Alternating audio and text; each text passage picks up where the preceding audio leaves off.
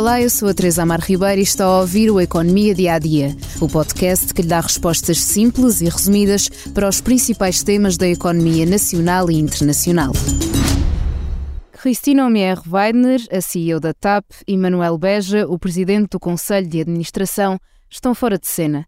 Depois de há um ano ter aprovado a indemnização de meio milhão de euros a Alexandra Reis, ex-administradora da companhia aérea, Agora o governo decidiu demitir a presidente executiva da TAP por causa dessa mesma indenização.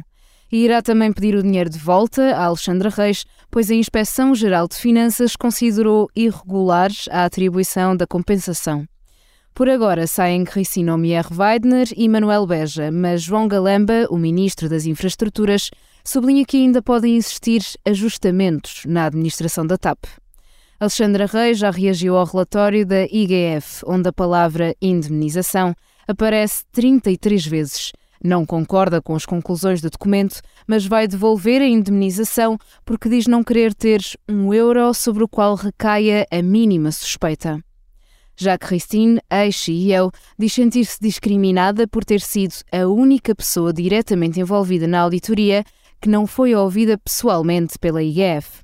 A gestora francesa também aponta responsabilidades aos advogados que trataram dos termos da indemnização. O novo líder da companhia aérea portuguesa está escolhido e acumulará os cargos de presidente da Comissão Executiva e de presidente do Conselho de Administração. Luís Rodrigues deixa a SATA, companhia aérea dos Açores, para assumir a liderança da TAP. A gestora francesa deixa para trás um ano e oito meses de liderança marcados por consecutivas polémicas pela demissão do ministro das Infraestruturas, Pedro Nuno Santos, e pela fragilização de Fernando Medina, ministro das Finanças. Fica a dúvida sobre se este será ou não o início de um novo capítulo na transportadora que o Estado está em vias de reprivatizar. Este episódio do Economia Dia a Dia fica por aqui, mas antes da despedida, convido-o a ouvir o episódio especial do podcast de economia Money Money Money, uma conversa guiada pelo diretor João Vieira Pereira e o editor de economia João Silvestre, com os jornalistas do Expresso que acompanham o tema da TAP, Anabela Campos e Diogo Cavaleiro.